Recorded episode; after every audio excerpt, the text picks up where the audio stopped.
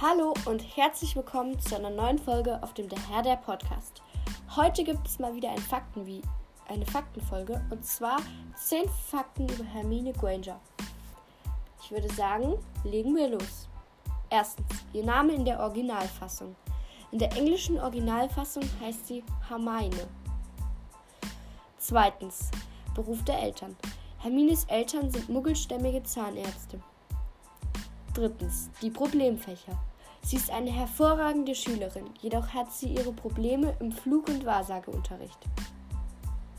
Viertens, Schwierigkeiten bei einem Zauber. Ihr fällt es nicht leicht, einen Patronuszauber heraufzubeschwören. Fünftens, die Zeit nach dem Sieg über Voldemort.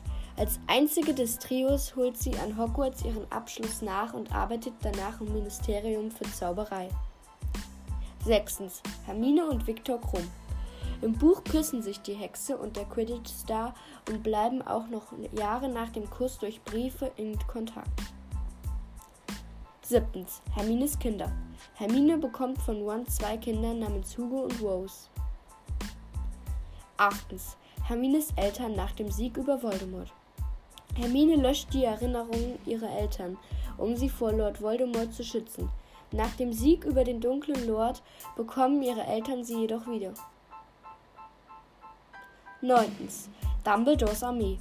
Sie hat als erste die Idee von dem Zau Zusammenschluss von Zauberschülern.